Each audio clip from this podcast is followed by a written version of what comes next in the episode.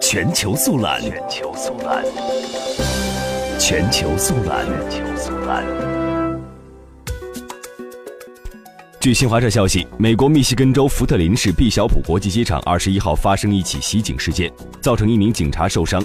联邦调查局初步认定，这是一起独狼式的恐怖袭击。